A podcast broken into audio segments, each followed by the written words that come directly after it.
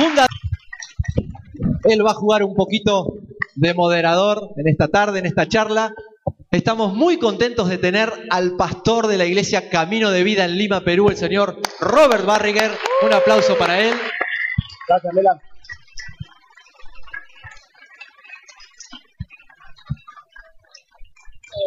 Y estamos muy contentos de tener al pastor de la iglesia en su presencia en Bogotá, Colombia, Andrés Corson.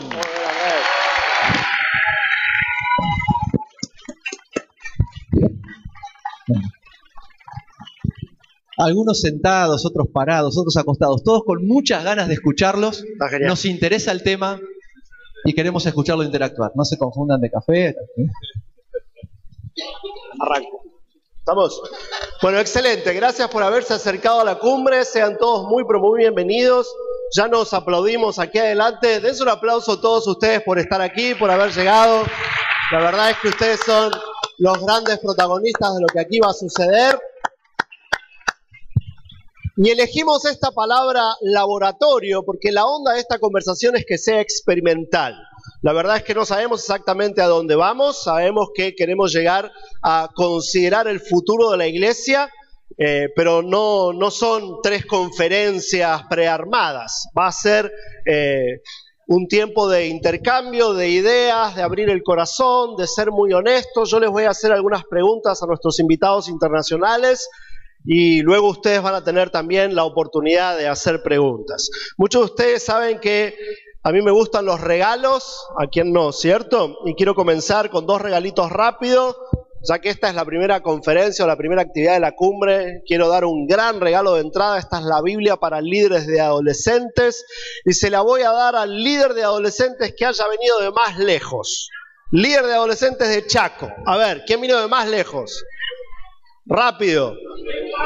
Pero, pero viniste específicamente de Perú para estar con nosotros? No, no, no. Hoy. ¿Quién vino de más lejos para estar aquí? Salta, Salta está más lejos, ¿cierto? Ayúdenme a ver si, si no hago líos geográficos. ¿De dónde más? De Misión. Misiones está más lejos. Depende cómo uno cuente. A ver, hagamos, hagamos por horas. ¿sí? ¿Quién viajó más horas para llegar? ¿quién, viajó seis horas? 8 horas, 10 horas, 12 horas, 14 me dicen por ahí. ¿Tiene que ser la ganadora, la de 14? Bueno, vení, vení rápido y llevate tu Biblia para líderes de adolescentes, la que viajó 14. Bueno, ¿vos cuántas viajaste? 14. 14. Bueno, te ganó el que estaba acá más cerca. ¿Qué pasa? Estaba haciendo- Yo la miraba a ella y llegaste vos acá. Muy bien, gracias por haber venido. Pará, Vení, vení rápido, rápido. ¿Cómo es tu nombre? Francisco, hacemos un favor, da- dale un beso a cada uno de nuestros invitados, que para ellos es raro recibir el, el beso argentino de un varón. ¿sí? Muy bien, este se llama La batalla de las drogas, qué hacer, cómo ayudar, y se lo voy a dar a una líder de jóvenes universitarios. Líder de jóvenes universitarios, mujer. Rápido, venga una, ve- venga, la primera que llega se lo lleva. Muy bien, excelente, qué gusto. Muy bien, Comenzamos entonces con la conversación. La primera pregunta va a ser un poquito general, después les voy a hacer algunas preguntas un poquito más incómodas y picantes. ¿Cómo sentís, cómo sentimos el presente de la iglesia? Luego vamos hacia el futuro, pero ¿cómo sentimos el presente de la iglesia? Eh, comienzo diciendo que yo admiro un montón a nuestros invitados. Eh, Andrés es probablemente el pastor de la iglesia de mayor crecimiento hoy en Hispanoamérica. Su iglesia en Bogotá es increíble. Y Robert, su iglesia ha crecido muchísimo también. Él lidera una iglesia que es increíble su involucramiento en la sociedad, en la comunidad, todas las cosas que está haciendo su congregación. Eh, ha sido reconocido de diversas perspectivas comunales allí en Lima. Así que es un honor tenerlos con nosotros de todo corazón. ¿Cómo, cómo sienten el presente de la iglesia? Y no me refiero a la congregación de ustedes, sino a cómo ven a la iglesia en Hispanoamérica en general. ¿Quién empieza? ¿Quién juega primero? ¿Perú o Colombia?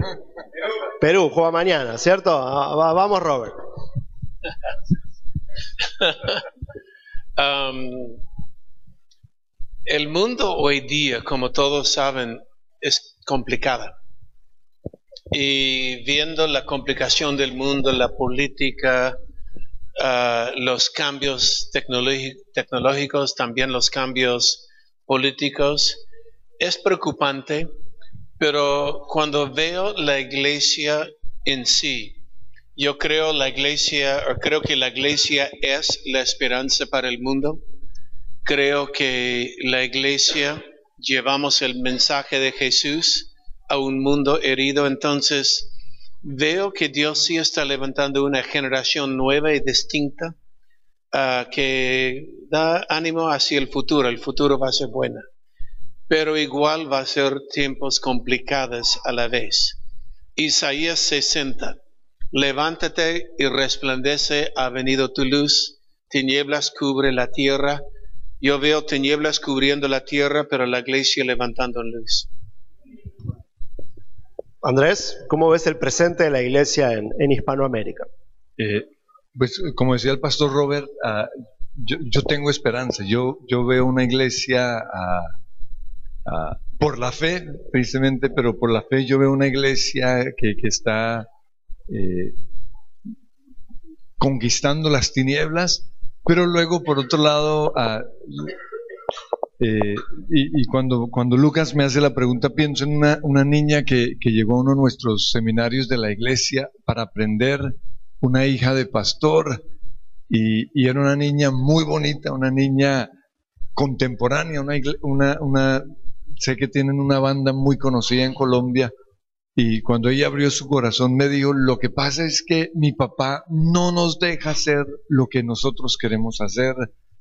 Y, y luego también, ah, pues comenzó a hablar de, de, yo quisiera tener una iglesia contemporánea como la de ustedes, pero comenzando con los predicadores, mi papá solo pone a predicar a los de la rosca y dice que son malos y, le, y comencé a hablar con ella, pero ¿por qué siempre pone a los de la rosca? Es que ellos son los que traen la plata a la iglesia. Y, y oyendo eso, pues me, me devolvía unos 30 años cuando yo tendría, o, o cu- 35 años cuando yo tendría la, la edad de ella. Perdón, ¿los de la rosca te ref- se refería a los que piden la ofrenda? No, no, los que dentro de la rosca eran los que dan la ofrenda. Los, las personas que más plata dan a la, a Ah, la son los iglesia. que pone a Sí. predicar. Y entonces recordé mi frustración como, como joven de esa edad. Pero, pero ¿cómo hacemos para honrar a la, a la iglesia? Porque no queremos apachurrar la iglesia. Eh, no sabía, yo no sabía cómo responder. Y finalmente lo, lo, lo que les dije fue, mira, yo fui leal a mi iglesia 17 años. Con un joven con muchos sueños, hacer una iglesia espectacular, una iglesia que fuese luz. Y yo creo que Dios le dio tiempo al pastor de la iglesia para, para hacer los cambios o dejar que esa nueva generación subiera. Pero aquellos pastores que no están dispuestos a hacerlo, en cierta forma, Dios los va a pasar de largo y Dios va a levantar con, con una nueva generación, pues lo que hizo conmigo, pero no es el deseo del Señor. Entonces yo sigo creyendo en que los pastores ñoños, como ya los, vie- los viejitos como yo, pues dejemos que ustedes, la nueva generación, hagan lo que Dios ha puesto en sus corazones. Bien. Y al obviamente creer que la iglesia es la esperanza de la sociedad, ¿qué, qué esperarían que la iglesia en la próxima década pueda hacer que todavía no ha hecho? Tenemos un presente difícil, como dijiste, tenemos una iglesia a la que históricamente le ha costado renovarse, eso te escucho decir, y tenemos una década complicada por delante. ¿Qué, ¿Qué, cosas que todavía no hicimos a ustedes les parece que son inminentes que empecemos a hacer en estos próximos años? Bueno, estamos yendo por ahí de frente. Um, la iglesia hoy día, muchas iglesias, no todas, la- pero un gran número de iglesias son perfectamente equipados para alcanzar un mundo que ya no existe. Es decir, están viviendo en un tiempo pasado. Ah, yo digo, debemos honrar el pasado, pero ser más leal al futuro del pasado. Ser más leal hacia el futuro, la juventud. Entonces, eh, el honrar el pasado, tomando el ejemplo argentino, eh, ha habido en los 80 un tremendo mover de Dios ah, donde Dios tocó una generación entera. Y gracias a Dios por esta generación. Pero la Biblia dice que David servía su generación. Es decir, él creció y se partó la presencia de Dios. Él servía su generación. Y esta generación que estaba en los 80 tiene que ahora ceder paso a la nueva generación. Es diferente. Es muy diferente. Le doy un ejemplo de Corea. Estuvimos hablando en el carro. Eh, Corea del Sur, a gente grande de 65 años para arriba, es 65 años para arriba, 35% nacido de nuevo. Corea del Sur. 25 para abajo, 4%. En otras palabras, lo que funciona en una generación no siempre funciona en la siguiente. Lo que estamos viendo hoy día con la llegada de Internet, hay muchos que están resistiendo el Internet eh, y no lo resiste, úsalo. Y hay que aprender a usarlo para el Evangelio Ah, pero hay muchos de la generación antigua que dicen, no, yo no lo entiendo, o es, hay cosas malas ahí. Sí, pero hay cosas malas en todas partes. Entonces, ah, honra el pasado, pero sé más leal al futuro del pasado. No vive en los buenos viejos tiempos. Vive en lo mejor está por venir. Andrés. ¿Qué te parece que, debe ocurrir con la iglesia de manera inminente para la próxima década? Pues, lo bueno de, nuestra iglesia es que en este momento se ve como una iglesia contemporánea. Pero, pero ¿qué tal que mis hijos estén viendo en, en, mi iglesia lo que yo veía en la mía hace 25 años? Entonces mi, mi oración es que yo no sea terco ni obstinado que impida que, que lo nuevo comience a suceder. Y cuando mis hijos han tratado de hacerlo y yo he cerrado el puño como diciendo, no, no, no, eso no se puede hacer, el Señor me recuerda al niño que era yo aburrido en mi iglesia. Y, ahí entonces digo, bueno, hazlo, hazlo, vamos a ver cómo nos va. Y obviamente me, lluevan me llueven las críticas, a la, la, en las redes sociales tristemente nos, nos, nos atacan por hacer muchas de las cosas. critican en las redes sociales. muchas de las cosas que hacemos nosotros, pero ah, quiero, quiero sí hablar desde lo que nosotros hicimos hace 25 años porque, porque sí fuimos revolucionarios. Y, y mucho tuvo que ver con mi esposa que no nació en una iglesia sino que ella era católica, romana y todo eso, y, pero no tenía las bobadas que, que, que, nosotros teníamos.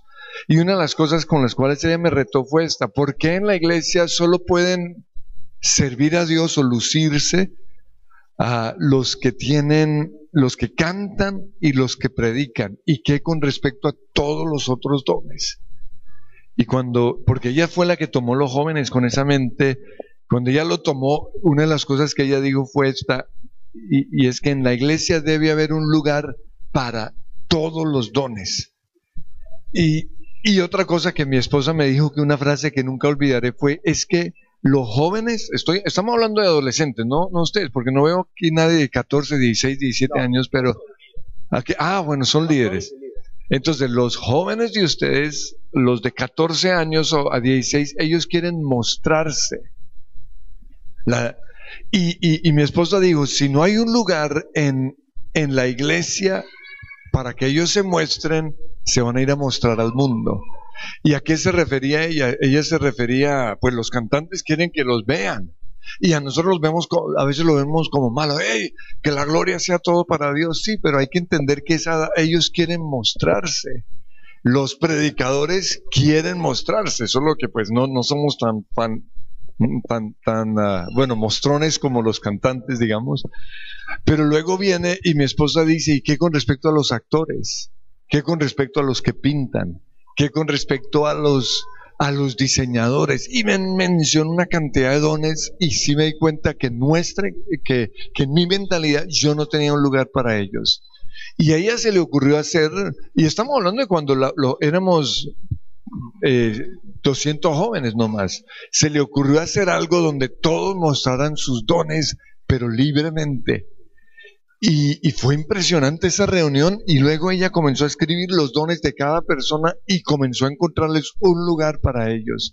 Y hoy, la iglesia nuestro, de niños, por ejemplo, uh, la obra, las obras de teatro que se hacen son impresionantes, pero todo surgió de ahí.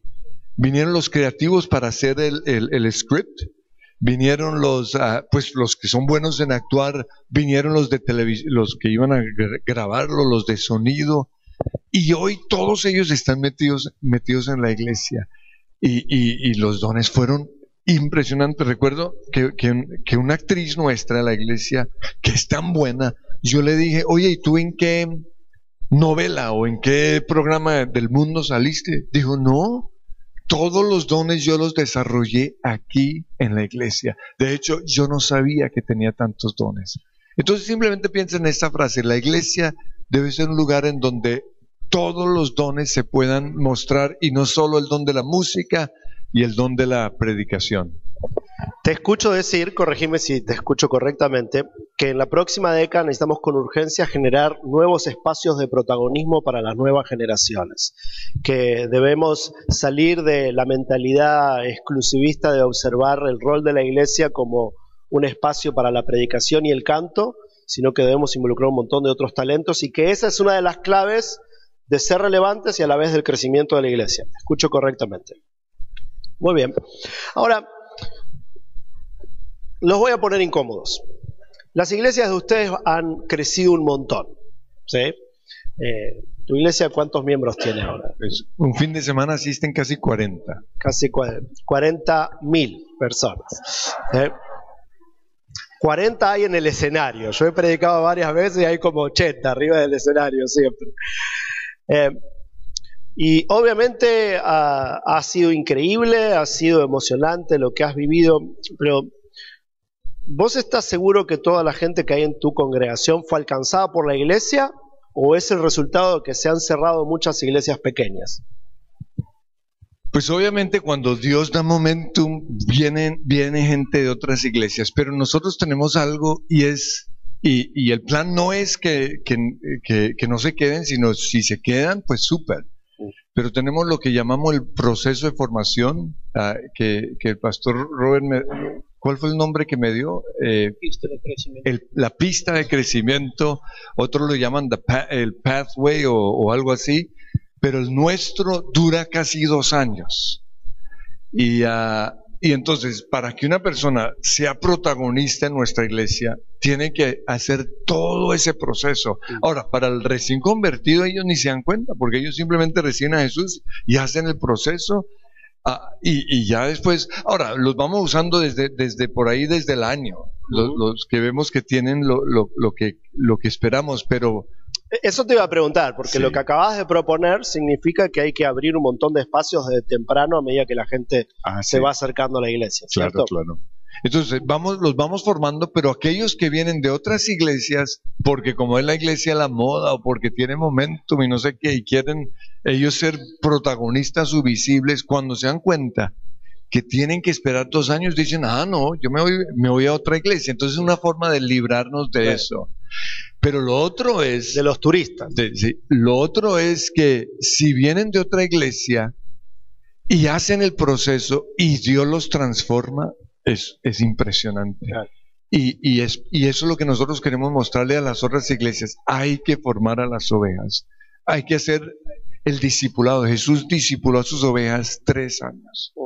Entonces, eso nos evita que, que venga gente de otras iglesias. Y si vienen, pues los discipulamos y, y, algunos, incluso hijos de pastores, bien, hacen todo el proceso y regresan a la iglesia de su pastor y para nosotros eso es una felicidad tremenda.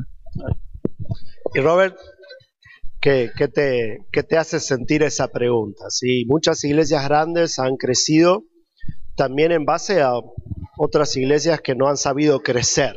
¿Qué se siente del otro lado? Um, de repente lo que digo ahora, puede chocar a algunos, pero Dios no está obligado a mantener tu iglesia abierta. si uno va eh, por Europa, puede ver catedrales enormes que hoy día son museos. No eran museos en los años cuando los construyeron, eran iglesias llenas de gente. Pero hoy día tiene que vender entradas para que se mantiene algo de la estructura. Eh, Dios desea que su iglesia crece y crece generacionalmente. Es el deseo de Dios, que no es una iglesia juvenil, sino una iglesia de generaciones, donde existen todas las generaciones. Entonces, ahora, ¿cómo lo pueden hacer? ¿Qué pasa cuando uno tiene inercia y va creciendo y otras iglesias uh, cercanas o en la ciudad comienzan a quejar como uh, estás, bueno, mi gente está yendo a tu iglesia? Uh, ningún pastor puede obligar a la gente a quedarse donde están. La gente van, yo siempre digo, um, una oveja flaca salta el redil. Si salta de otro redil a mi redil, lo voy a engordar tanto que ya no salta más. Ok, tiene que llenarle de la palabra. Ahora, nosotros en la pista de crecimiento, lo que hacemos es un poco distinta ah, de lo que hace Andrés, pero el mismo sentido. Ah, nosotros uh, lo que hacemos es tratamos que la gente comience a servir en la iglesia a veces con dos semanas de creyente dos semanas de cristiano ya están sirviendo. No están en un lugar de enseñanza público, pero pueden estar cuidando autos o uh, arreglando sillas, algo así. Uh, cada domingo activamos casi 2.500 voluntarios por esto.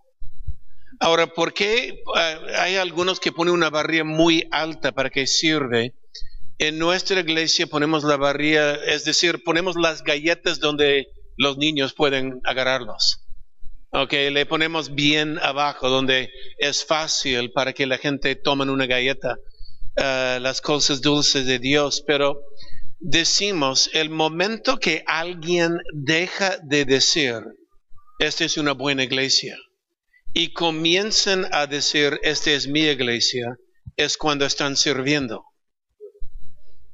y cuando están sirviendo son más fáciles de discipular, porque ya es mi iglesia, es mi casa. Entonces, nosotros los captamos inmediatamente uh, después de recibir Cristo, sirviendo en algún área, y de ahí el discipulado comienza, que es un proceso ya más largo, uh, pero es un proceso. Ahora, otro secreto um, que va con lo que dijo uh, Andrés, y conocemos muchos años, uh, muchos años de amistad, pero hay algo que hacemos en camino de vida y no me gusta la palabra, pero lo voy a usar.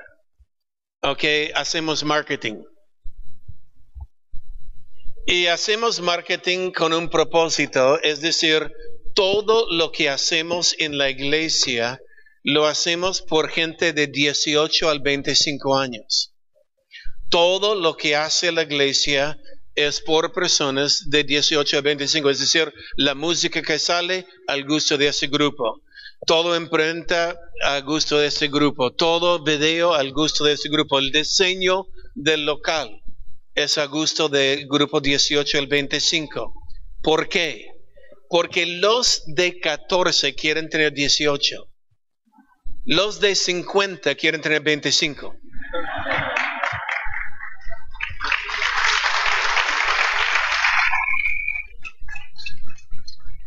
Entonces, y hay gente que dice, no, pero si mira hacia la juventud, si mira hacia los jóvenes, voy a perder la gente grande. No, no, no, no es cierto. Y uso este ejemplo, muéstrame tu smartphone. Todos muéstrame tu smartphone, ¿ok? Yo tengo Apple, ¿ok? Yo sé que aquí en Argentina es un poco más caro, pero eh, felizmente lo compré en Miami. Yo tengo Apple, ¿ok? ¿Qué edad son la gente que más compra Apple, productos Apple? ¿Qué edad? ¿Qué edad? ¿Qué edad piensan? ¿Cuántos creen que los que compran son menos de 25 años? o 30. ¿Cuántos creen que son gente grande? Los que más compran Apple son gente de 65 para arriba. Pero el marketing que hace es para 18 al 25. ¿Por qué? Porque ellos saben que la gente grande quiere ser cool también. ¿Ok? Y cuando la gente dice, si hago esto voy a perder los grandes, no. Lo que va a hacer es rejuvenecer los huesos viejos que hay en la iglesia. Eh, yo los conozco mucho, sé lo que hay detrás de sus palabras, pero alguien que los escucha, eh, antes eh, hablabas de cómo la iglesia debe renovarse y dejar atrás lo que hacíamos antes para alcanzar las nuevas generaciones. Alguien puede interpretar que ustedes están queriendo decir que no hay que ocuparse de los adultos y que los pastores mayores de 50 que están aquí, que hay varios, gracias a Dios, eh, tienen que hacerse a un lado para dejar la nueva generación. Pero yo sé que no querés decir que deben hacerse a un lado, porque vos tenés más de 50 y Robert también. Y eh, yo sé que en sus iglesias hay mucha gente adulta bien involucrada. Así que aclaranos un poquito más esa idea. ¿Qué querés decir cuando decís que la generación anterior debe dar lugar a la generación posterior, a los que vienen detrás? Pues yo creo que, fue lo que dijo el pastor Robert, y es que ya, ya los mayores ya los tenemos. Los mayores no se van a ir. Pero pues, las estadísticas que él nos dio sobre Corea del Sur son impresionantes, porque todos tenemos la idea de que la iglesia más grande del mundo, todos sabemos que la iglesia más grande del mundo está en Corea. Pero lo triste es que él ganó la generación de los años 60 y, y, y la nueva generación, ¿qué? Entonces, ah, yo creo que la generación mayor, la mía, ya, ya fue ganada, pero la nueva generación, ese, ese, es, ese es, nuestro reto. Y, la Biblia habla precisamente de, de, que nosotros tenemos que contarle a las nuevas generaciones ah, acerca de lo que hizo el Señor. Ahí, ahí está en la Biblia. Entonces, uh, en ningún momento estoy respetando la, la, la, la vieja generación. De hecho, el, mucho del éxito, mucho el factor del éxito de nuestra iglesia fue que mis papás, cuando nosotros lo, le iniciaron, fueron conmigo. Y mi mamá cumplió 80 años hace un mes y ella sigue ahí. Y ella se pone sus algodones en el oído porque no aguanta el sonido de la música. Y, uh, pero, pero ella le encanta a Dios, ella sabe que el Espíritu de Dios se está moviendo y ella salta en la alabanza igual que, que, que todos. Entonces, ah, en ningún momento vamos a, matar a la vieja generación precisamente porque ya nosotros somos parte de esa vieja generación. Pero así como, como yo hubiera querido que en mi, en mi juventud me hubiesen dado la, oportunidad, el lugar, eso mismo tengo que obligarme a pensar ahorita. Porque si no nos va a pasar lo, lo de Corea. Y también otra ilustración que, que me dio el pastor Robert hace muchos años que nunca olvidaré es de un pastor que toda su vida, el sueño de toda su vida fue predicar en la mega iglesia en, ah, en Estados Unidos, la iglesia que él más admiraba. Podríamos decir hoy es como, uy, predicar eh, la iglesia de Cash Luna, por decir algo, ese era su sueño.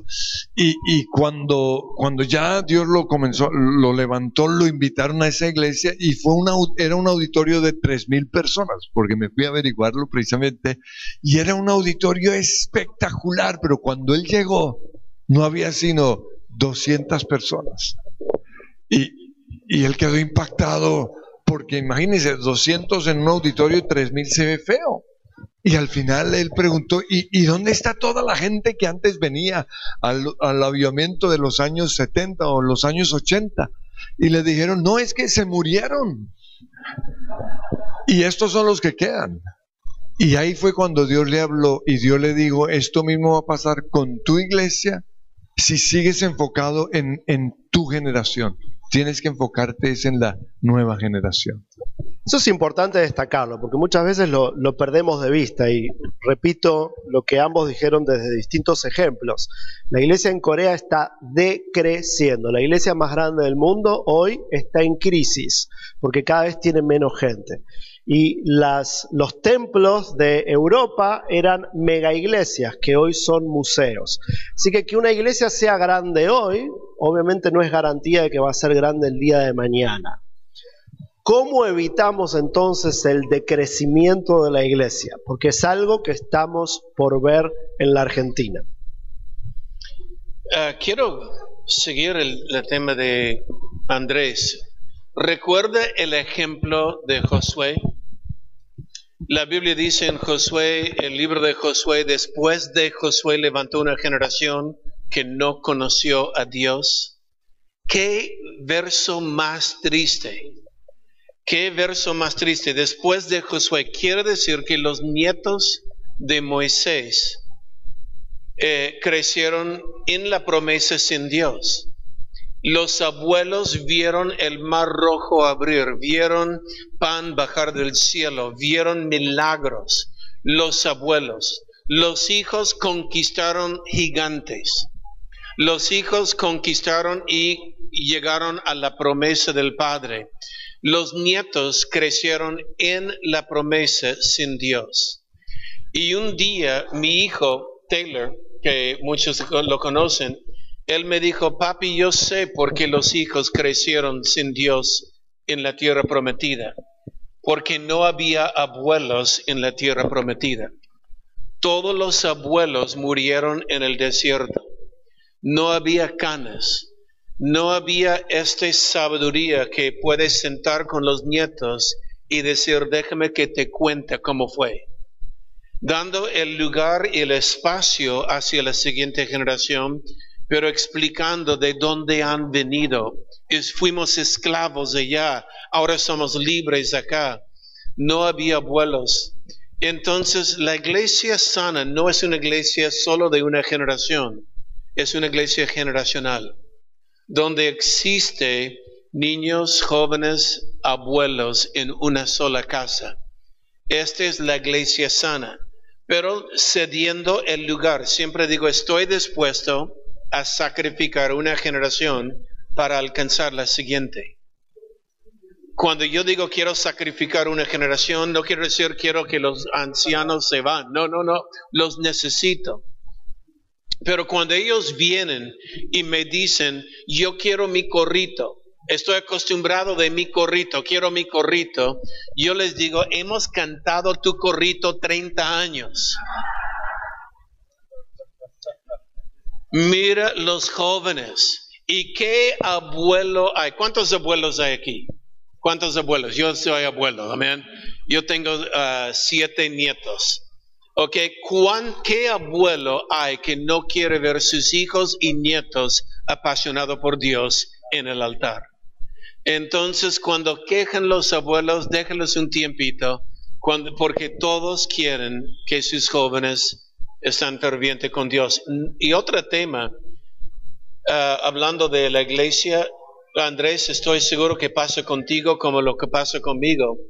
Muchas veces los padres no quieren venir a mi iglesia, pero los hijos sí.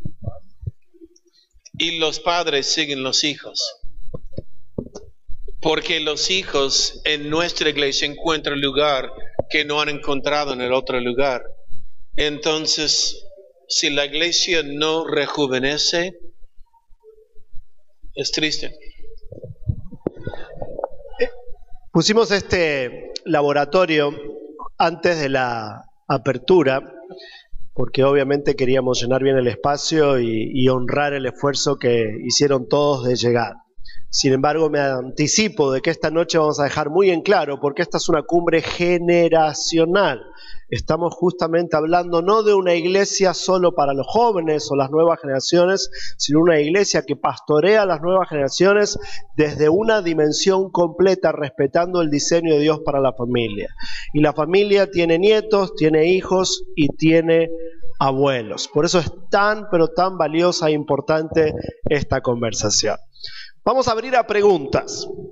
Eh, le voy a pedir a Fer y a quienes nos están ayudando con la parte técnica que tengan algunos micrófonos para eh, compartir con ustedes, con el público, pero les anticipo las consignas.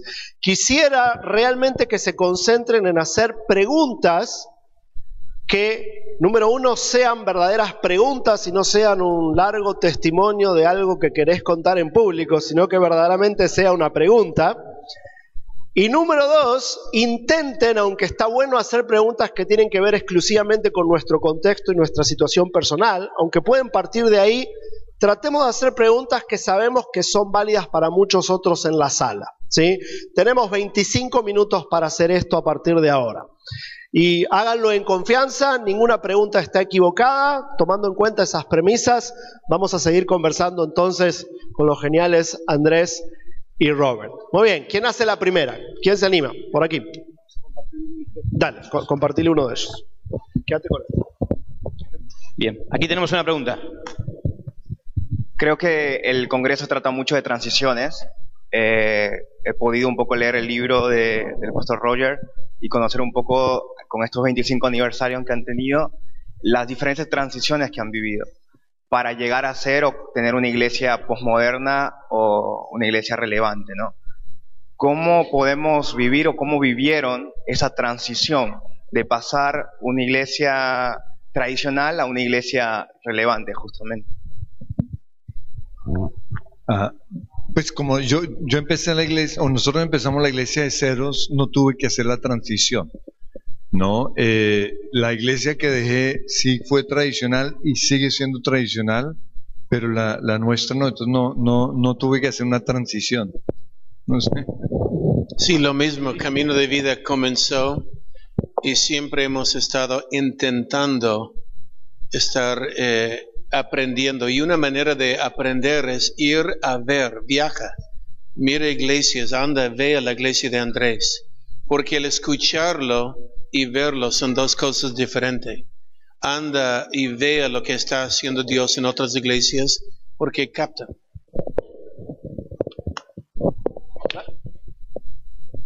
Bien, por acá.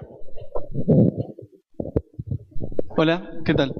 Eh, les quería preguntar, yo no sé eh, de qué manera la iglesia se debería adaptar a los chicos que están estudiando una carrera universitaria. Sí, que son chicos que tienen poco tiempo libre y, de qué manera la iglesia trabaja con ellos para que ellos no se excluyan, eh, no se los presione a estar todo el tiempo en la iglesia, en la iglesia, y se les dé ese espacio para que ellos puedan estudiar y puedan eh, capacitarse. ¿De qué manera la iglesia se debería adaptar a eso?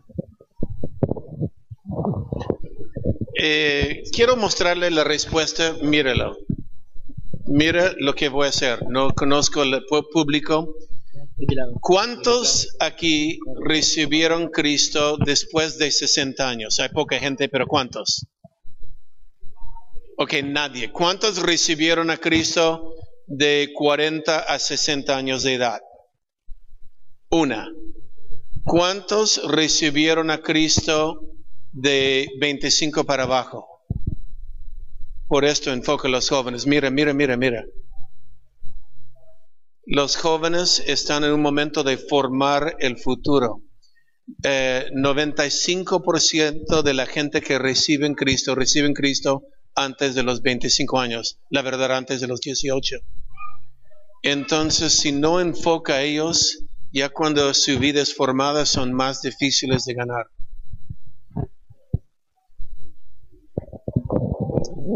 Venimos a meterme un poquito. Una de las razones por las que más perdemos a los universitarios en la mayoría de nuestras iglesias es que no hacemos un cambio de ritmo respecto a la propuesta de la iglesia entre la adolescencia y la etapa universitaria tenemos la expectativa de que sigan funcionando de la misma manera que en la clase de adolescentes, vengan a la misma cantidad de reuniones y sigan igual de involucrados ahora que cuando tenían 16 años. Obviamente no lo pueden hacer porque hoy tienen más obligaciones que antes. Entonces creo que la clave del cómo está en un cambio de ritmo, cambio de expectativas, pero sobre todo en cambio de ritmo en la propuesta. No podemos esperar que la misma reunión que hacemos con chicos de 12, 13, 14 funcione igual con los de 20 años. La iglesia debe repensar cómo acercarse a los universitarios, por eso es que vamos a tener todo un track de universitarios, porque es una de las salidas más comunes de la iglesia evangélica en la mayoría de, nuestras historias denominacionales. Y la razón es que terminamos siendo cómplices de que les vaya mal en la universidad. Como no cambiamos el ritmo ni cambiamos la expectativa y pretendemos que sigan viniendo a todo, les va mal en los estudios. Y de repente la iglesia, en vez de ayudarles a tener un futuro mejor, es cómplice de que tengan una vida mediocre porque no se esforzaron el tiempo de la universidad. Vamos con otra pregunta por, por atrás.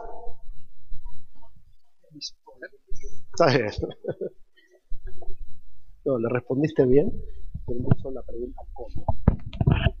Acá al fondo, hola.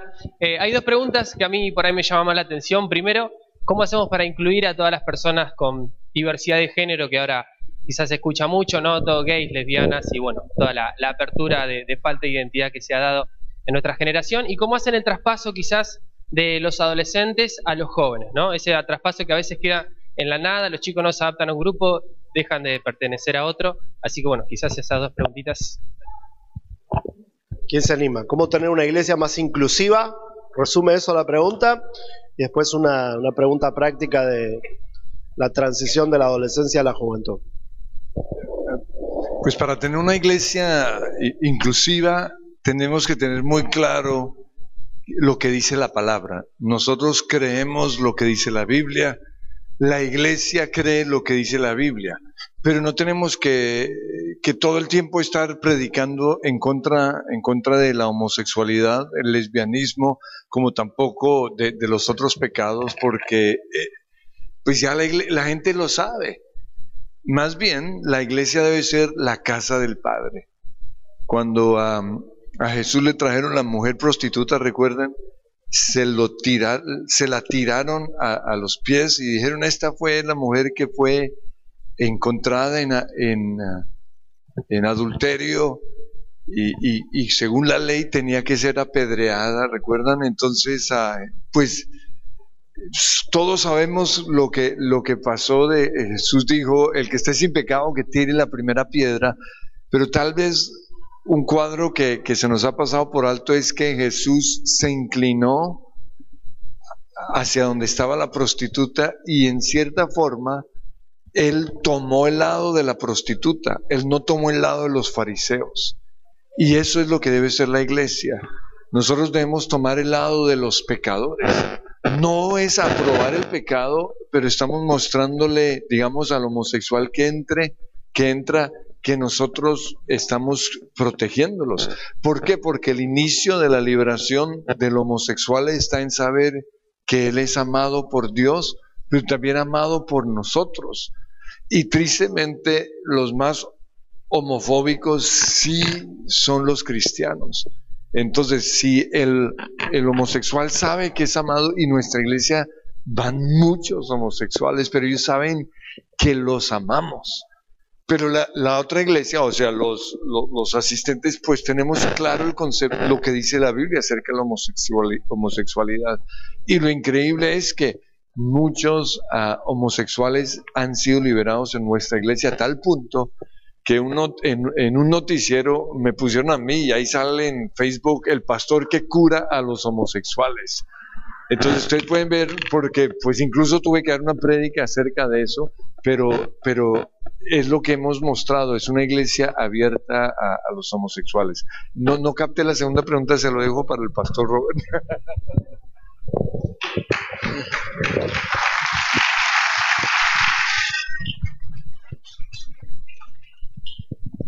Eh, la segunda pregunta o No, ¿cuál fue la segunda? La, segunda era cómo, cómo hacemos un cambio de para adolescentes y cómo hacer un cambio entre qué hacemos cuando los adolescentes llegan a la etapa universitaria, cómo hacemos la transición. Yo sigo, sigo con la primera un, un ratito. um, el juicio es una terrible estrategia para evangelismo. Eh, y protestas no siempre es la mejor versión de la iglesia. Hay, hay un ejemplo que yo uso del libro de Esther. Y Esther eh, es algo que practicamos en nuestra iglesia mucho. Un zozoro al oído del rey es más poderoso que una protesta en la puerta.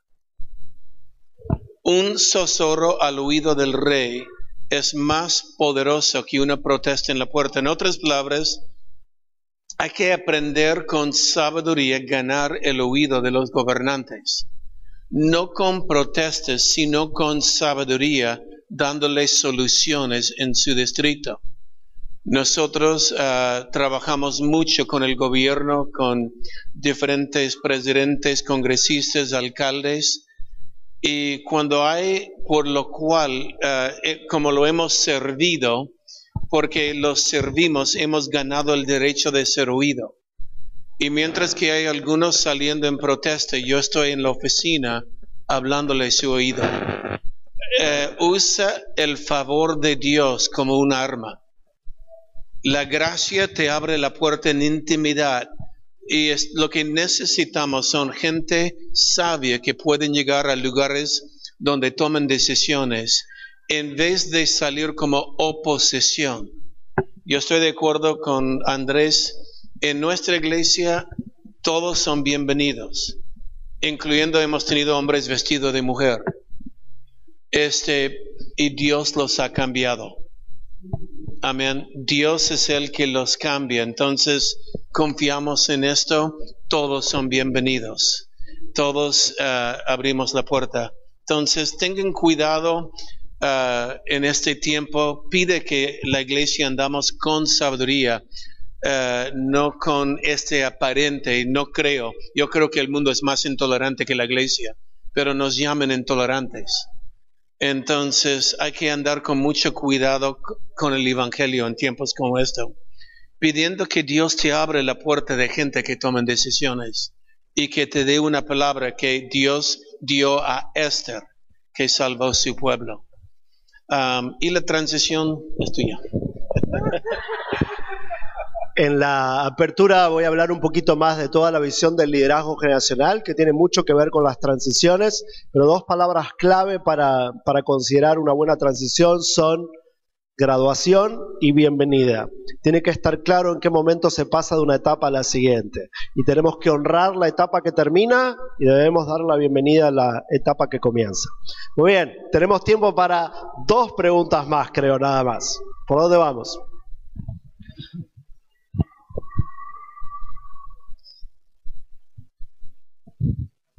Hola, ¿qué tal? Eh, tengo una pregunta para hacerle. Bueno, nosotros en Argentina eh, ayer se sale la media sanción por la ley del aborto. Entonces, eh, yo además de ser una líder de, de, jóvenes en mi, en mi parroquia, en mi comunidad, también lidero un grupo político. Pero bueno, esta cuestión del aborto, obviamente, yo estuve en contra. Entonces pensaba, ¿no?, en la necesidad de que nosotros los cristianos estemos también eh, preparándonos en la política, porque somos los que tenemos a futuro que decidir sobre el país y sobre lo que Dios quiere para nosotros y que lo que dice la palabra. Dios es vida. Entonces, ¿por qué?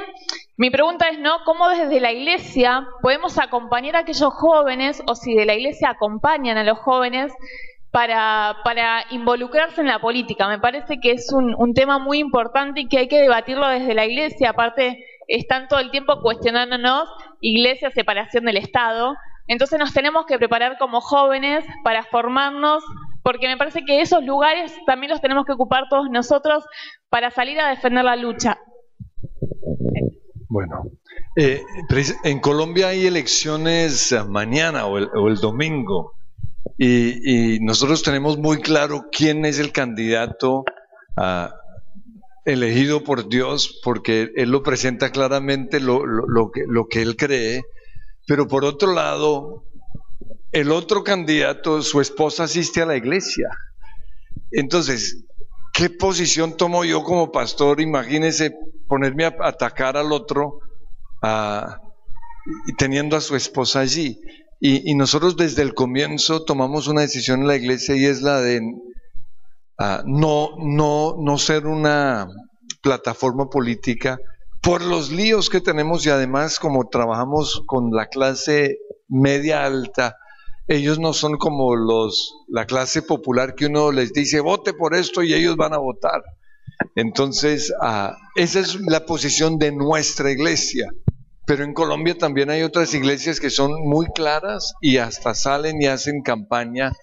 Y a mí me han dicho usted está impidiendo, con su posición, está impidiendo que esos jóvenes políticos o esos jóvenes con el llamado a estar en el gobierno, ah, pues se lancen porque no lo van a respaldar. Pero miren lo curioso, con la posición que nosotros hemos tomado, en nuestra iglesia es, es, donde están casi todos los que están respaldando al que creemos nosotros va a ser el futuro, uh, el futuro presidente.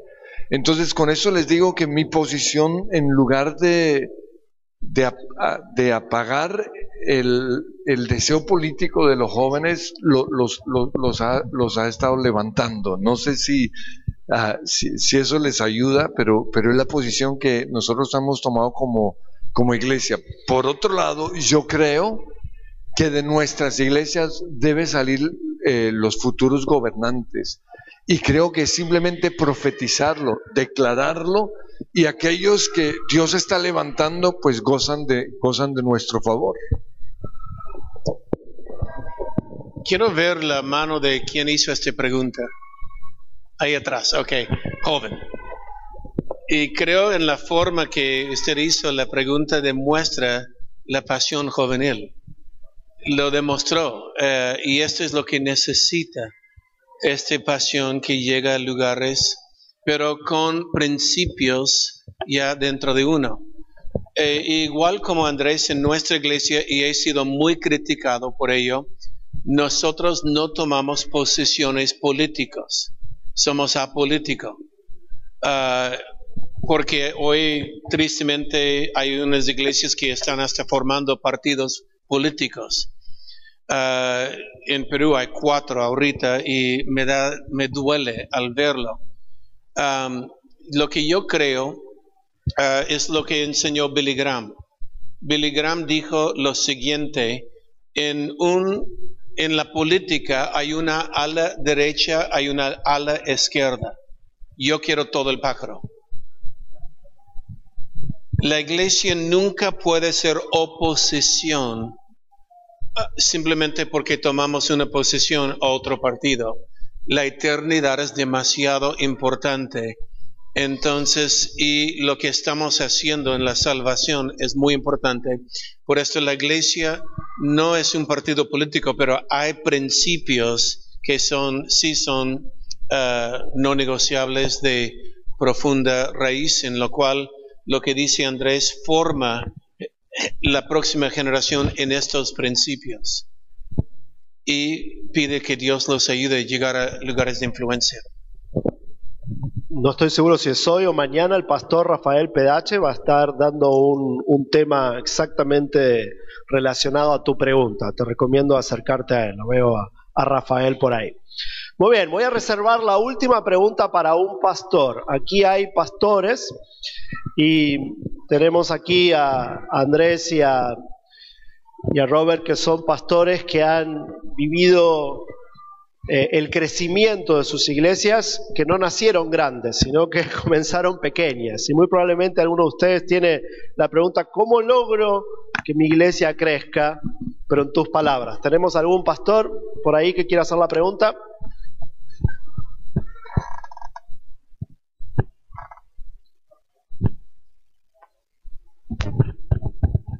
Sí, buenas tardes. Justo quería eso preguntar, porque somos una iglesia de hace apenas dos años.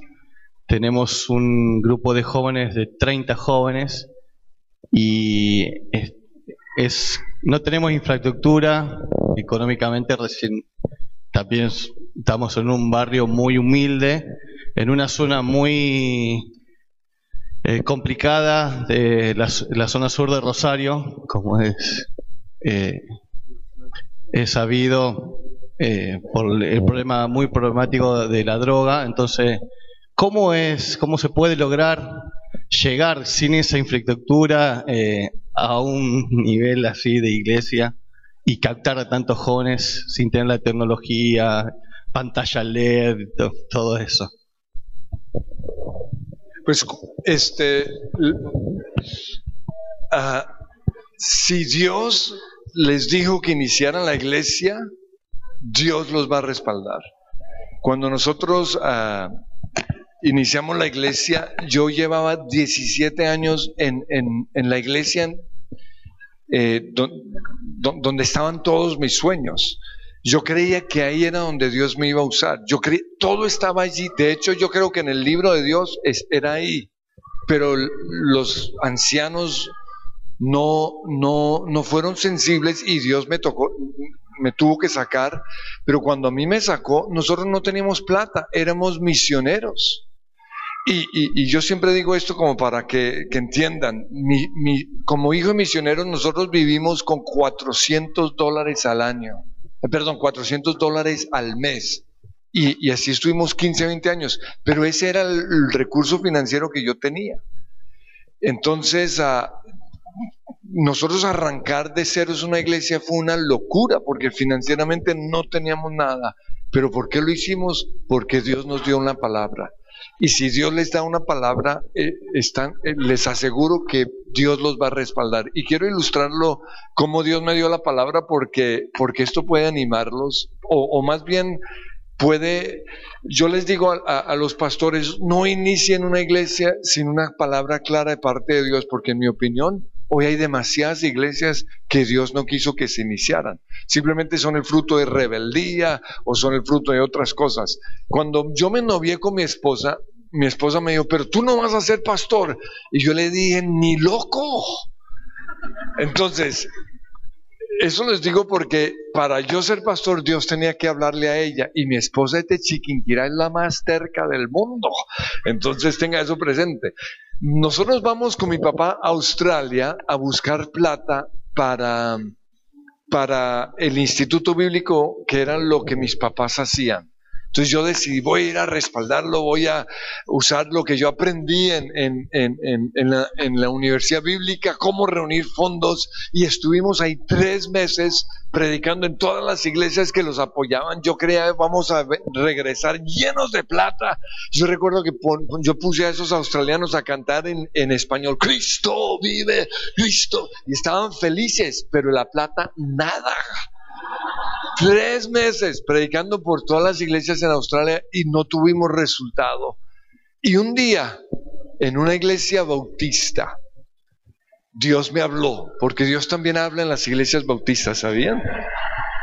Y yo recuerdo, y, y recuerdo, yo miré hacia el techo cuando Dios me habló y Dios me dijo, yo soy el que está cerrando todas las puertas, porque yo quiero que ustedes inicien una iglesia y que la iglesia sea la que sostenga financieramente el, instituto bíblico, el seminario de tus papás.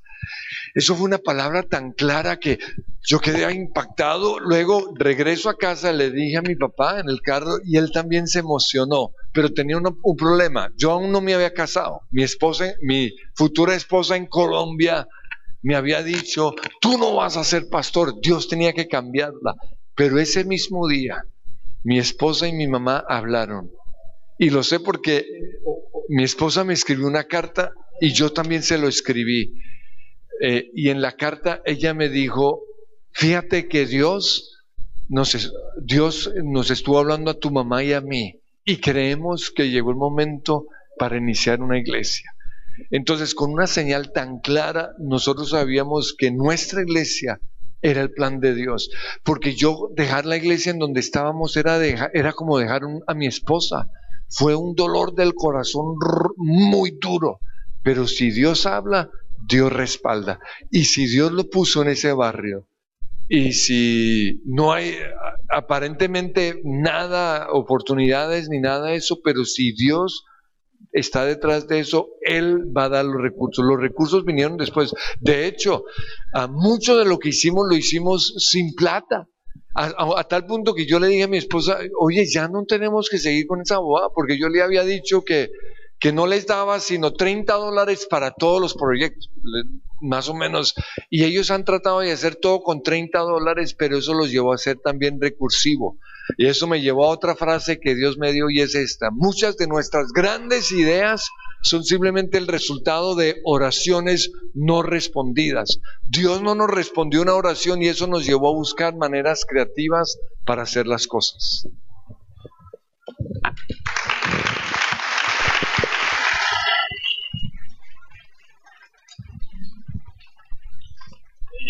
Eh, bueno, lo que Andrés dijo es, eh, fue exacto. Si Dios te ha llamado, va a ver el cómo.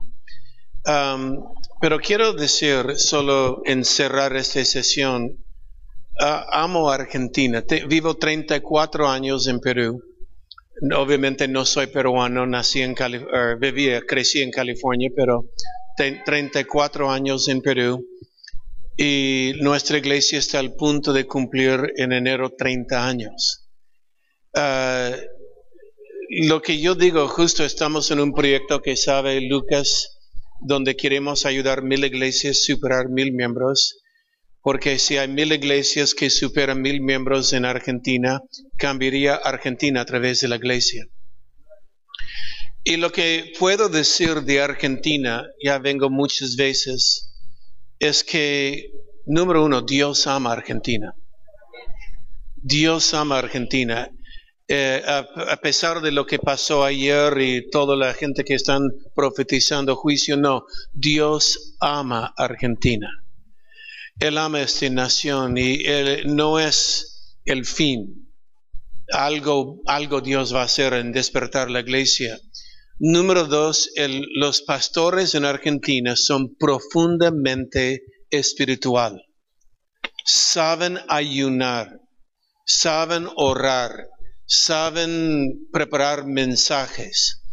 El pueblo argentino son espirituales, especialmente los líderes, los pastores, son espirituales. Entonces, si la iglesia no crece, no es un problema de liderazgo espiritual, es liderazgo organizacional. Y esto se puede aprender. Se puede aprender lo que están haciendo aquí en esta cumbre, en esta conferencia, están aprendiendo y les fel- felicito. ¿Ok? Y sigue aprendiendo porque iterar algunos temas puede ser justo la idea, el pensamiento que usted le faltó para que su iglesia vuelva a ser la iglesia que usted soñó cuando lo plantó. Te escuché decir, Robert.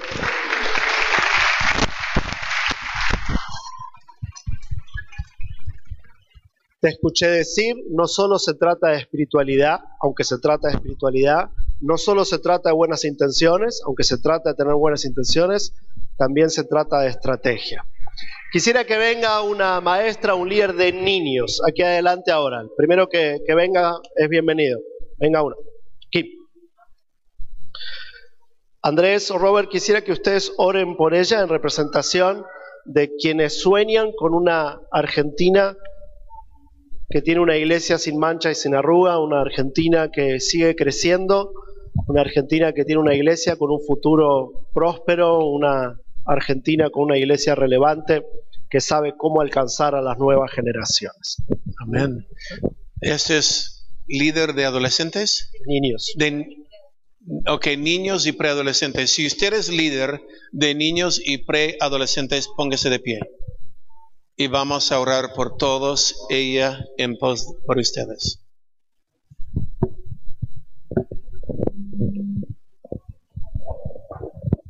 Amén. Padre, en el nombre, en el nombre de Jesús, gracias Señor por esta sierva tuya y cada siervo que está aquí en este lugar en esta tarde. Señor, gracias porque has puesto en ellos el futuro de Argentina, en sus manos, en su corazón, en su intercesión. Señor, levántalos con ideas nuevas y frescas. Como estamos en un mundo complicado, pero Dios está en su templo y Él estará en su templo también aquí a 10, 15, 20 años. No la va a abandonar. Por ello, Señor, ahora lo que está poniendo estos maestros en el corazón de estos niños va a estar ahí por el resto de su vida. Que los bendiga y los unja con palabras solamente para este, esta generación que está levantando. Úsalos en el nombre de Jesús. Amén. Gracias. Señor te use, te bendiga. Quisiera que ahora venga un pastor general, aquí adelante, venga un pastor general con nosotros. Te ganó. Está bien, vengan los dos. Y Andrés, te voy a pedir que ores por ellos en representación de todos los pastores y líderes que estamos aquí. Amén. Entonces, así como dijo el pastor, si los pastores que estén aquí, si se ponen de pie, los pastores principales, y así podemos ah, identificarlos, listo. Y Señor, hoy te damos gracias por los pastores de Argentina. Te damos gracias por los que están acá. Te damos gracias porque Dios no es injusto para olvidarse de su sacrificio. Dios no es injusto para pasar por alto el esfuerzo que ellos han tenido haciendo tu obra. Y tú los vas a galardonar, los vas a recompensar. Y te pido, Señor, en el nombre de Cristo Jesús, que toda palabra que se ha levantado en contra de ellos caiga ahora mismo sobre la cruz y que ellos sean libres, Señor. Tomamos autoridad, como dice tu palabra, en contra de estas palabras de juicio, estas palabras de odio, de resentimiento, y declaramos que no va a prosperar. Y todo lo contrario, declaramos lo que tú has profetizado hacia, a, a favor de ellos, que,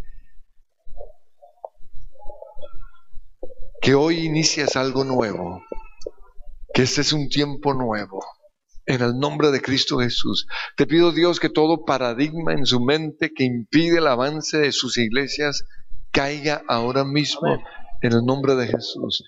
Y declaramos, Señor, que en este Congreso tú les vas a dar ideas nuevas, ideas creativas, porque estás haciendo una cosa nueva en ellos y a través de ellos, en el nombre de Cristo Jesús. Pero también, Señor, yo te pido que la unción que tú me has dado a mí y también al pastor Robert venga sobre ellos ahora mismo.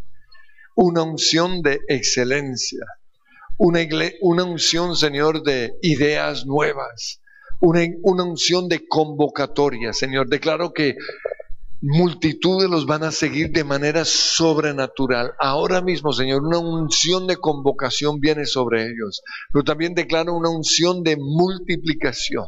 Te pido, Señor, que tú les muestres cómo iniciar el proceso de multiplicación, de discipulado y de multiplicación en sus iglesias. Y también oramos una unción financiera en el nombre de Jesús, una unción de prosperidad. Y lo creemos en el nombre de Cristo Jesús. Amén.